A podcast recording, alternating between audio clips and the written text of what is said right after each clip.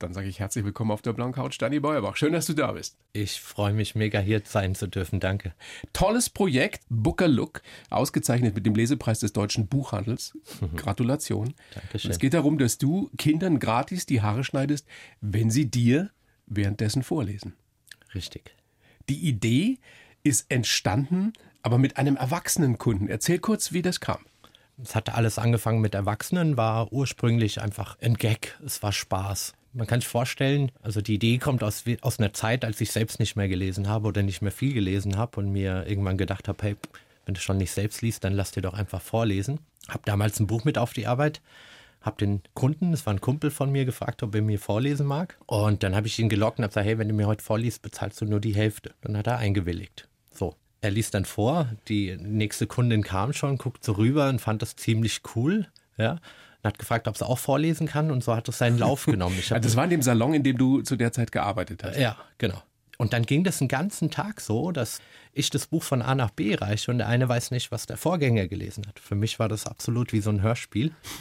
Wochen später hat es dann angefangen, dass Neukunden kamen und meinten so, hier, du bist doch der Friseur, den man vorlesen kann. Wo ich gedacht, hey, sind die jetzt gaga? Und ich kann auch nicht jeden ihr Prozente da drauf geben. Also war das immer so ein Spielchen. Und bestimmt ein Jahr später, zufälligerweise ein Kinderbuch dabei, erstes Kind liest vor und da habe ich gemerkt, Moment, das ist kein Spaß. Hier liest mir ein Kind vor. Und ich habe schnell geschalten und wusste damals schon, hey, das ist eine schöne Aktion. Äh, hiermit kann man Kinder irgendwie zum, zum Buch führen, spielerisch, mit Spaß. Und ja, dann habe ich angefangen, das den äh, Bücherläden, Bibliotheken überall anzubieten und habe versucht, da irgendwie meine Form von Leseförderung da durchzusetzen. Das ist eine tolle Geschichte, das ist ein Wahnsinnsprojekt. Inzwischen hast du ja schon fast überall an den wirklich ungewöhnlichsten Orten gelesen. Stimmt, das in einem Heißluftballon schon gelesen? Richtig. Ich habe Höhenangst. Ich hatte Höhenangst. Und ich stelle mich meinen Ängsten ganz äh, oft. Das heißt, durch diese Aktion im, äh, im Heißluftballon habe ich meine Höhenangst überwunden. Ich schneide gerne draußen an extremen Plätzen. Wie läuft das denn ab? Die Kinder, die sehen dich da mit deinem Teppich, du sitzt da und dann? Man kann sich das so vorstellen. Bildet sich eine Menschentraube, weil es ist ja gaga, da liegt ein Perserteppich, äh, das ganze Setting, da schneidet jemand einfach im öffentlichen Raum die Haare Gleichzeitig und sie liest liest auch noch vor. vor. Also es hat schon, es ist schon ein cooles Bild, glaube ich. Und manchmal bin ich am acht Stunden nonstop am Schnippeln einfach und merke so selber nicht. Verrückte, aber gleichzeitig großartige Geschichte. Trauen sich denn die Kinder gleich? Also irgendwie trauen sie sich doch alle. Erstmal ist es, äh, das sich überwinden, auf den Teppich zu kommen. Sobald die auf dem Teppich sind, da passiert Magie. Man kann sich ja vorstellen, da äh, spielt jemand an deinem Kopf rum, du kriegst einen Haarschnitt, du liest vor und dann kehrt Ruhe ein. Also auch bei mir. Schneid konzentriert Haare und vergesst alles drumherum. Und plötzlich, sobald die vorlesen, ändert sich die Stimme und der Rhythmus und die, die sind total gechillt und äh, es ist, als würden wir abheben irgendwie. Und die Welt ist draußen vor. Richtig. Großartig. Ja. Schneidest du, ich meine, kann man ja mal an der Stelle dazu sagen, du bist einer der besten Friseure, die es überhaupt gibt. Also du bist nicht irgendwer, du bist preisgekrönt, du bist jemand, der das wirklich kann, der in den, in den besten Salons gearbeitet hat auf der ganzen Welt. Lass doch einfach mal so stehen, Dani. Nein, das darf ich so nicht stehen lassen. Also das Ding ist, ähm, das, was ich tue, mache ich sehr, sehr gerne. Ich glaube, ich äh, beherrsche mein Handwerk. Ich äh, schneide sehr, sehr gerne, aber jetzt der Beste. Dafür habe ich zu viel andere Gute gesehen. Du bist Ähm, sehr, sehr gut in dem, was du tust. Lass uns doch einfach dieses Kompliment so stehen lassen. Danke. Und das Interessante ist ja auch, das hängt ja auch mit deiner eigenen Biografie zusammen. Du hast gerade schon gesagt, du gehst dahin, wo deine Ängste sind und stellst dich diesen Ängsten. Mhm. Du hast als Kind unter einer Leseschwäche gelitten. Die habe ich heute noch. Ja. Ja. Aber ich lese mittlerweile vor Publikum und ich lese sehr, sehr gerne. Und darum geht es ja auch in meinem Projekt. Ich möchte den Kindern die vermeintliche Angst vor dem Schlechtlesen nehmen. Mir geht es, auch wenn du gerade äh, diesen Lesepreis angesprochen hast, der Leseförderung dient, ich möchte gar nicht fördern. Mir ist es viel wichtiger, dass, dass Kids keine Angst haben vor dem Schlechtsein. Und ich selbst habe keine Angst mehr, Fehler zu machen und dadurch lese ich gerne. Ich selbst sage immer von mir selbst, dass ich ein sau, sau guter Schlechtleser bin. Das ist eine tolle Formulierung. Du hast ja sogar selber ein Buch geschrieben. ja, gibt den magischen Friseur. Wenn du Haare schneidest, die Kinder dabei vorlesen, was ist das Schönste für dich da dran? Dass mir jemand vorliest. Und ich glaube, das Gefühl äh, haben auch die Kinder, dass die mir was Gutes tun. Und das ist schön. Die tun Und mir was währenddessen Gutes. tust du ihnen was Gutes. Ja, genau. Aber im Vordergrund irgendwie mein Gefühl ist super schön, wenn die mir vorlesen. Und ich wünsche mir, du, du schaffst es mal, das zu sehen. Und wenn ich draußen bin dann, und eine Menschentraube ist da, nach dem Lesen gibt es einen riesen Applaus. Und die Kinder, die sind dann so, ich merke schon, die grinsen im Gesicht, die haben ihre Frisur noch nicht gesehen, aber die sind so mega stolz auf sich, auf ihre eigene Leistung. Und das ist ein sauschönes Gefühl. Was sind denn eigentlich gerade so die angesagtesten Frisuren bei den Kids? Ähm. Also ich frage für einen Freund, ne, ich frage mal meinen Elfjährigen, der, der kommt ja mal mit den wildesten Ideen an. Das ist tatsächlich, ach, ich will das gar nicht pauschalisieren. Es ist nach wie vor so, Jungs in einem gewissen Alter, gerade die mit elf, die wollen aussehen wie äh, ihr Fußballidol oder wie irgendein Sportler. Mädchen in dem Alter, die wollen plötzlich von ihrem bitte nur Spitzchen schneiden, wollen schon ein bisschen erwachsener wirken und dann kriegen sie dann so einen, so einen Bob oder so. Allgemein im Trend äh, ist jetzt wieder, das ist ganz witzig, äh, geht so ein bisschen in vorne kurz, in hinten lang. Fukuhila. Ja. So wie die Fußballer in den 80ern. Richtig. Genau, da gibt es die wildesten Ableitungen von allem möglichen. Über ja. Geschmack äh, lässt sich äh, nicht streiten. Oder Nö, vielleicht das trefflich. Geschmack ist Geschmack, genau. Ich schreibe ja für jeden Gast einen Lebenslauf, habe ich natürlich auch für dich gemacht. Den würde ich dir jetzt geben. Mhm. Du liest ihn vor Ja. und sagst mir dann danach, ob du ihn unterschreiben kannst. Bitteschön. Ich heiße Danny Beuerbach und ich bin Mutmacher. Bekannt worden bin ich als Vorlesefriseur, der an ungewöhnlichen Orten Kinder gratis die Haare schneidet. Es macht mich glücklich, wenn ich erleben darf, wie stolz die Kleinen sind, wenn sie vorlesen. Das sind magische Momente. Sehr gut. Ich selbst bin ein sauguter Schlechtleser. Geprägt haben mich meine Kindheit unter Frauen, meine Jugend auf der Straße und der Tod meiner Mutter. Mein Motto, es gibt nichts Gutes, außer man tut es. Erich Kästner, toller Mann. Ich liebe meine Freiheit, aber das Wichtigste im Leben sind meine kleine Tochter und ihre Mutter. Können wir so stehen lassen? Kannst du so unterschreiben? Ja. Gibt es ja einiges, was wir besprechen müssen, sollten, was da drin steht. Danny Beuerbach aus Gelnhausen in Hessen.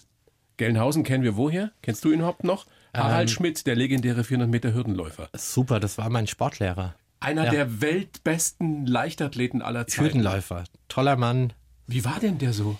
streng.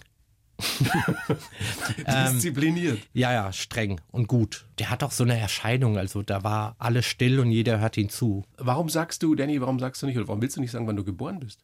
Haha, weil, naja, das ist ja nicht so, dass ich es nicht sagen will, aber wie wichtig ist mein Alter? Und ist es nicht voreinnehmend? Also, würdest du mich jetzt nach dem Gespräch fragen, so, hey Danny, du hast einiges erlebt in deinem Leben, dann wäre das eine schöne Frage. Aber jetzt so? Ich kann das total nachvollziehen, absolut. Ja. Du musst es mir auch gar nicht erklären oder dich rechtfertigen, das hat mich nur interessiert. Mhm. Hat mich nur interessiert, warum das so ist. Aufgewachsen bist du in Gelnhausen damals in einem Frauenhaushalt. Die Mama, alleinerziehend und drei Schwestern. Plus unsere Tante noch dabei, ja. Wow. Ja. So in der Rückschau. War es förderlich für deine Entwicklung? Es hat, hat viel geholfen, glaube ich. Ich will jetzt nicht sagen, dass ich ein Frauenversteher bin, aber, ähm, Aber doch. aber vielleicht doch. Und ich will nicht sagen, dass ich deswegen Friseur geworden bin, aber vielleicht doch. Ich habe eine sehr schöne Kindheit gehabt, aber vor allem als einziger Mann im Haus, ja, wurde mir einiges erspart.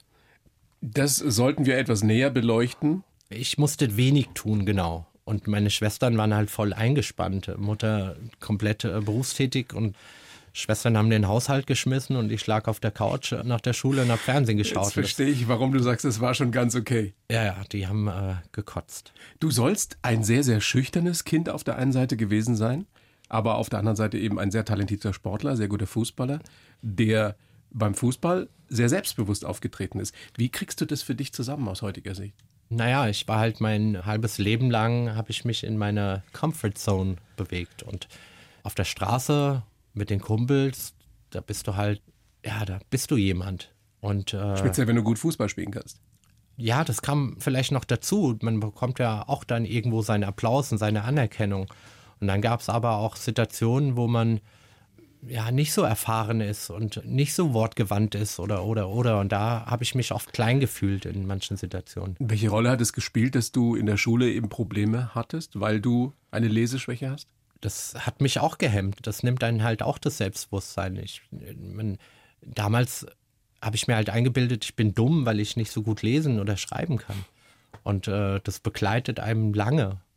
Kinder können ja so toll sie sind, ja auch gemein sein und lachen und äh, einem wehtun. Also ja, es hat mich schon geprägt. Also ich stelle mir das wahnsinnig schwer vor, wenn du so ein kleiner Junge bist, der intelligent ist, der aber unter einer Leseschwäche leidet, weil ihn die anderen hänseln, weil er merkt, dass es deswegen auch in der Schule schwieriger ist.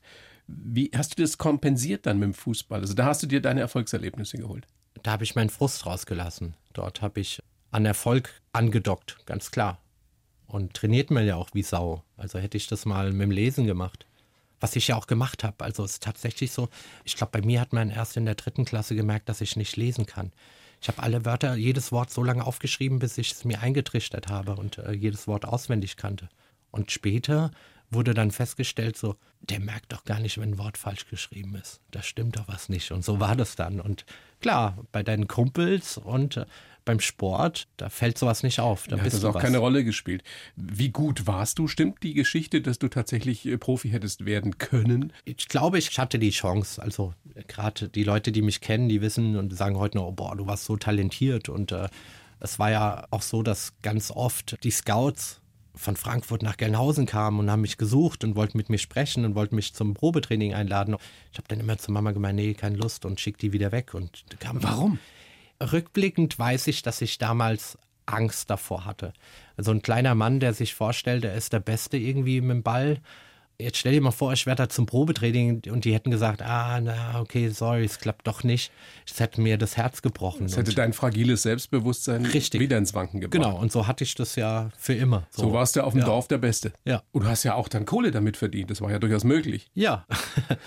ja, so ist es. Ich wurde sogar vom Profi gesponsert, dann irgendwann viel später noch. Wann kam denn dieser Wunsch auf, Friseur zu werden? Ich glaube, der kam ziemlich früh. Meine Mutter hatte mehrere verschiedene Putzplätze. Um, waren- um die Familie durchzubringen. ja, Mutter war eine gute, fleißige Frau und ein Arbeitsplatz war halt ein Friseursalon. Und immer wenn es, äh, gerade in den Wintermonaten, wenn es früh dunkel wurde, da war ich dann halt doch der einzige Mann im Haus und musste dann, musste dann immer mit. Ja, und dann irgendwann nimmst du die, die, die Maschine in die Hand und fängst an, dir selbst die Seiten zu rasieren. irgendwann kriegst du eine Maschine geschenkt, du machst deinen Kumpels die Haare und, und, und. Und so habe ich irgendwie so meinen Weg dahin gefunden, meine Passion. Aber kannst du heute sagen, was diese Faszination, Friseur, Haare schneiden, bis heute für dich ausmacht? Es ist diese, ja, man kann was verändern, man kann was beeinflussen. Das war so der erste Gedanke dazu. Kann Menschen glücklich machen.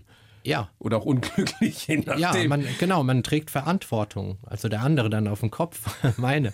Und dann irgendwann geht man da tiefer in die Materie und man sieht da ein schönes Material, man sieht da Architektur und Statik. Also so siehst du das. Also Ja. du guckst einen, einen Kopf an, einen, du guckst in ein Gesicht und hast sofort eine Vorstellung, ständig. was man da verändern Ich sitze könnte. in der U-Bahn und schneide Leuten die Haare, die kriegen es gar nicht mit. Ist so. Wie, wie würdest du es bei mir machen? Ich meine, da ist jetzt nicht mehr so viel zu machen, aber, aber was würdest du verändern? Ähm, ehrliche Antwort? Ja, ja klar. Ich finde, du hast eine tolle Frisur, aber ich glaube, ich, Habe ich selber geschnitten. ich finde die super. Nein. Nee, ich finde die super. Und ich bin auch großer Fan von Leuten, die selbst die Haare schneiden. Nee, nee, sei ehrlich. Also du würdest länger wachsen lassen. Aber nur hier an den Seiten. Weil vorne wächst ja nicht mehr so viel, weißt du? Ja, muss auch nicht. Passt. Danke. Man sollte sehen, wie du mich jetzt gerade anguckst, denn aber egal, egal. Du bist ein höflicher Mensch. Ich meine, du hast überall auf der Welt Haare geschnitten. Gelernt hast du in Frankfurt am Main bei Aische Out, die inzwischen ja auch in, in München einen tollen Salon hat. Ich würde dir mal einfach ein paar Städte oder Länder nennen und du sagst mir spontan, was dir dazu einfällt. Wirklich Boah, nur ein, zwei versuch's. Sätze, okay? Ja. Shanghai, Ähm, Selbstfindung. Guatemala. Angst. Es war brutal, wirklich brutal. Soll ich was dazu erzählen? Ja, gerne. Beispiel, ich habe 700 Meter weg von dem Salon gewohnt und mir wurde verboten zu laufen. Mir wurde gesagt, ich soll jeden zweiten Weg einen anderen Weg fahren. Also mir wurde ein Auto zur Verfügung gestellt und eine, eine Attrappe, eine Pistole Attrappe, die ich nie benutzt habe. Also es war wirklich, wirklich brutal. Und letztendlich habe ich halt die Regeln gebrochen und habe gesagt, nee, ich bin jetzt hier und möchte nicht in so einem wunderbaren Land im goldenen Käfig leben. Man kommt dann auch als Ausländer ganz schnell in ganz tollen Kreisen rein und bin dann gelaufen, weil ich den grüße, da mein Frühstück hole und äh, ich wurde zweimal überfallen mit Pistole. Also Auf diesen 700 Meter. auf diesen 700 Meter. Einmal von der Polizei, einmal von einem Vater und sein Sohn, wo du dann auch denkst, so, ey, der Mann ist nicht böse, weil äh, kein Mensch der Welt geht mit seinem äh, Sohn, der war fünf oder so, auf Streife und da der braucht vielleicht Medikamente für seine Familie oder so. Und das war für mich ganz schlimm, dieses Land dann nach einem Jahr schon verlassen zu müssen, einfach nur weil es mir zu brutal war. Ja. Mach mal weiter mit Hongkong. Hongkong habe ich wenige Erinnerungen. Also äh, da ist nichts, was raussteht. Hongkong ist eine mega tolle Stadt, aber es war so einfach. Es war so einfach. Es war auch dann meine letzte Etappe. Also da habe ich gemerkt, so okay, hier wiederholt sich alles. Ja. Musst du äh, wieder zurück oder willst du wieder ich zurück? Ich will wieder zurück, genau. So bin ich nach München gekommen. New York warst du auch? Ja, kurz. New York war kurz nach Guatemala da hatte ich das Gefühl, ich bin wieder ganz am Anfang in meinem Leben, weil das war ein cooler Salon. So ein richtig cooler Salon, richtig, wie man sich das vorstellt. Richtig cooler Salon, Soho, Hudson Street, wow. Contesta Rockhair. Lauter Hollywood-Stars und so, ja, Und, und dieser Salon war komplett Backstein, coole spanische Dudes mit äh, Rasterzöpfen, total tätowiert. Ich bin auf meinen letzten äh, Kröten gekrochen, habe im Hostel gewohnt, in Dorm wurde abends eingeladen, äh, zu dritt haben die da 1200 US-Dollar gelassen, wo du gedacht hast, oh nee, nicht schon wieder auf so eine Scheinwelt, ja, kein Bock und so.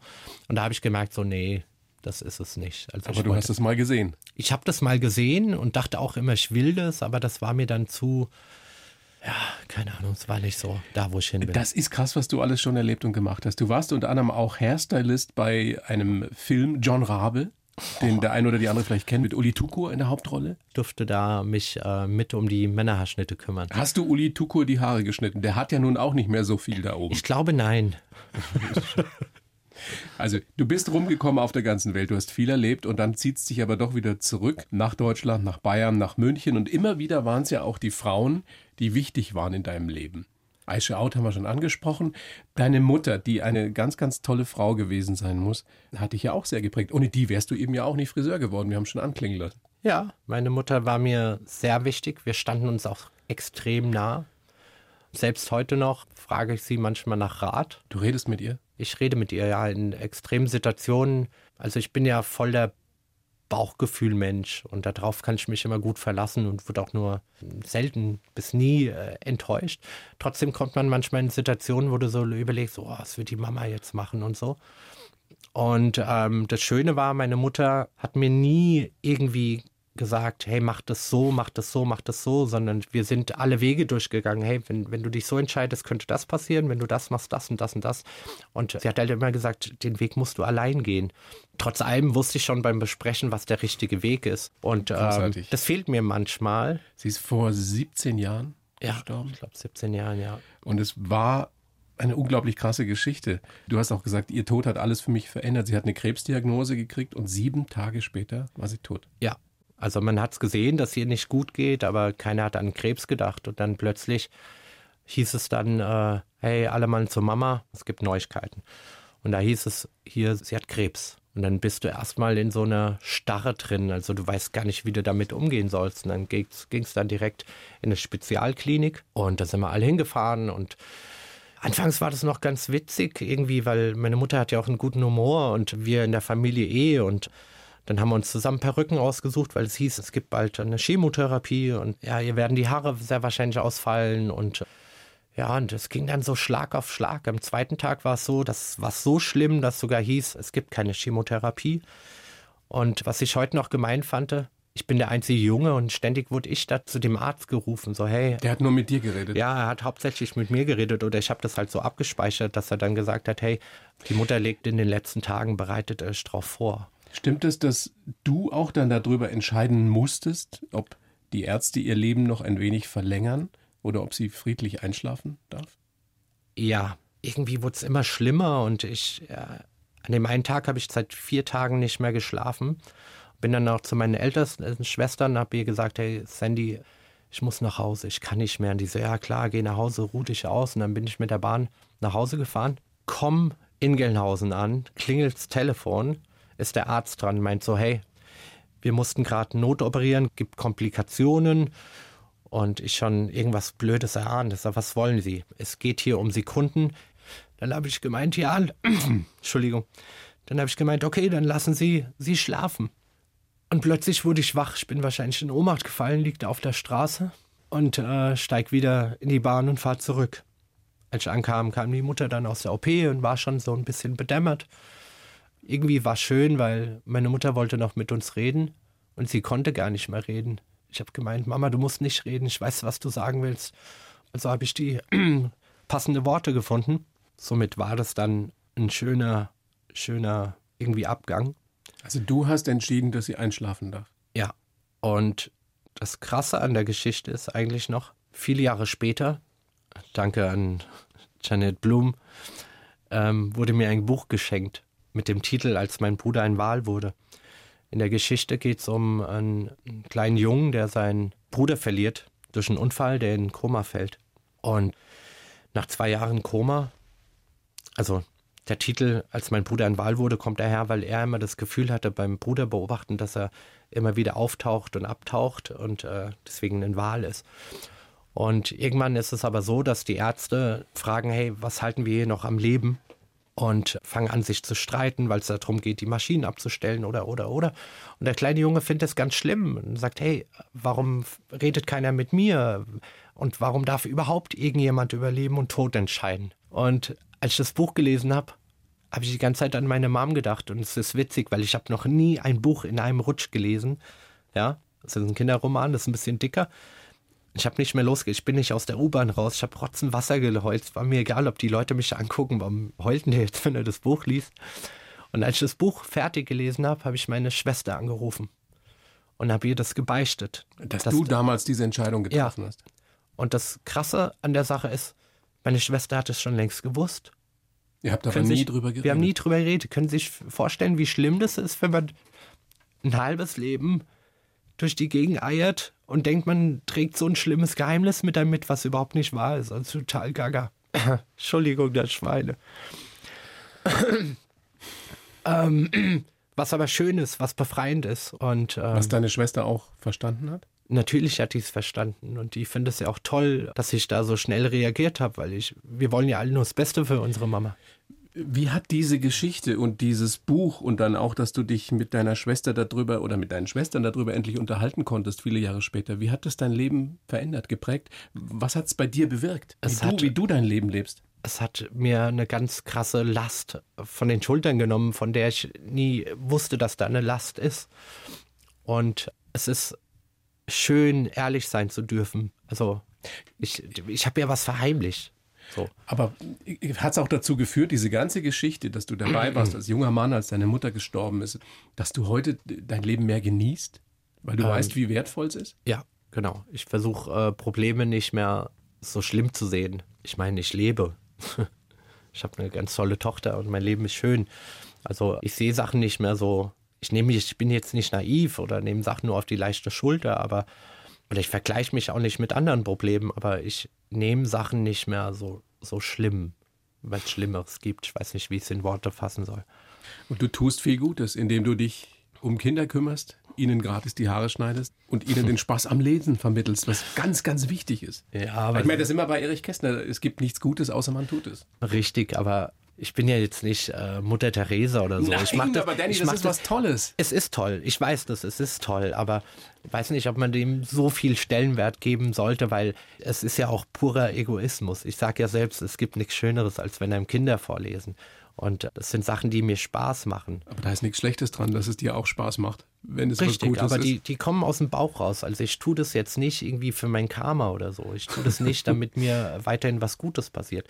Du hast eine kleine Tochter, zweieinhalb, drei? Zweieinhalb wird jetzt im Sommer Juli Witze 3. Die das Wichtigste in deinem Leben ist, wie ich weiß, wie du, wie du immer wieder sagst. Ja, auch. Und wenn man sieht, wie deine Augen leuchten, wenn du von ihr sprichst, dann ist das offensichtlich. Was ist dir wichtig, was du ihr für ihr Leben mitgibst? Was du ihr vorlebst?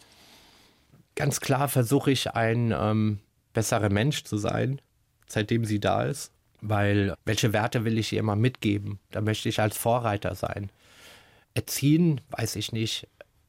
Ich glaube, mir ist einfach wichtig, dass ich ihr dabei helfe, die Person zu sein, die sie mal sein will. Das ist das Allerwichtigste. Ich bin aufgewachsen mit Soul-Musik und viel Instrumentalem. Ich meine, Vielleicht kommt sie mal mit äh, Tunnelohrringe und äh, Hardcore oder sowas nach Hause, kann auch sein. Und dann ist das okay so. so. Ich möchte ihr, ja, das möchte ich ihr auf den Weg geben und ihr das auch ermöglichen, dass sie fröhlicher, gesunder, und intelligenter Mensch vielleicht sein kann. Liest du ihr vor? Sehr viel. Du sauguter, schlechter Vorleser. Ja, sie liebt lesen und wenn ich das erzähle, es glaubt mir kein Mensch. Ich habe sogar aufgenommen. Also sie hat letztens gemeint, geweint, weil sie nicht lesen kann. Oh Gott. Die ist zweieinhalb. Also sie bildet, sie hat schon lange schon eingebildet, dass sie lesen kann weil sie, äh, sie hat sehr früh angefangen zu reden. Ich glaube, mit 13 Monaten hat sie den Satz gesagt, Mama, Eierschale abmachen bitte. Und sie kennt auch den Unterschied Die zwischen Buchstaben. Sätze, ja. Sie liebt's lesen und sie weiß ja auch, sie weiß ja auch, der Papa ist der Vorlesefriseur. Und immer wenn es Haare schneiden geht, dann holt sie schnell das Buch und so. Und das macht was, das Vorlesen. Und sie war so traurig, weil sie nicht vorlesen kann? Ja, sie hat letztens geweint, weil sie nicht lesen kann. Was hast du ihr gesagt? Ich habe gemeint, wir lernen das schon. Das lernst du. Der Papa hat es auch gelernt. Ja, so. Der Papa hat es auch gelernt, tatsächlich. Und es ist ein wichtiges, gutes Ritual. Ob das jetzt, äh, mir geht es ja auch nicht um das Lesefördern, weil man ja man meint, äh, man muss und muss und muss und muss und ich weiß gar nicht, ob das so stimmt. Danny. Ja.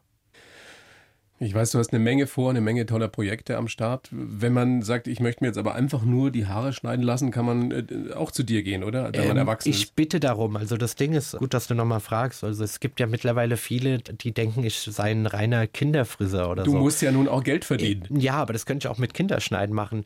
Aber nein, ich bin im Alltag ein ganz normaler Friseur, wie alle anderen normalen Friseure auch. Also wenn ich das sagen darf, gerne besucht mich äh, Salon Pauli, Brienner Straße am Odeonsplatz. Waschen, schneiden, föhnen, färben. Kriege ich Rabatt, wenn ich vorlese? Natürlich. Du bist, du bist die Ausnahme. Ansonsten gilt das Projekt nur für die Kinder. Ja, sehr schön. Danny, großes Vergnügen.